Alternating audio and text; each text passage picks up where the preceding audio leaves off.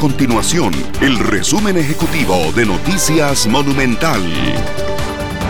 Hola, mi nombre es Fernanda Romero y estas son las informaciones más importantes del día en Noticias Monumental.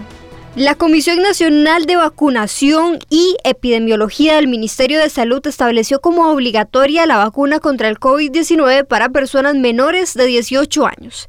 Según las autoridades, la decisión se ampara en la Ley General de Salud y el Código de la Niñez y la Adolescencia y busca resguardar el interés superior de los menores, tomando en cuenta que desde marzo de este año la vacuna contra el COVID-19 forma parte del esquema básico oficial de vacunación.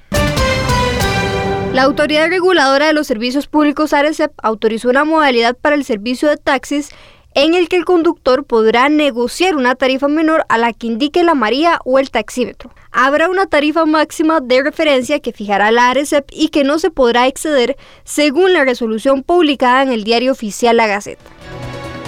Estas y otras informaciones usted las puede encontrar en nuestro sitio web www.monumental.co.cr. Nuestro compromiso es mantener a Costa Rica informada. Esto fue el resumen ejecutivo de Noticias Monumental.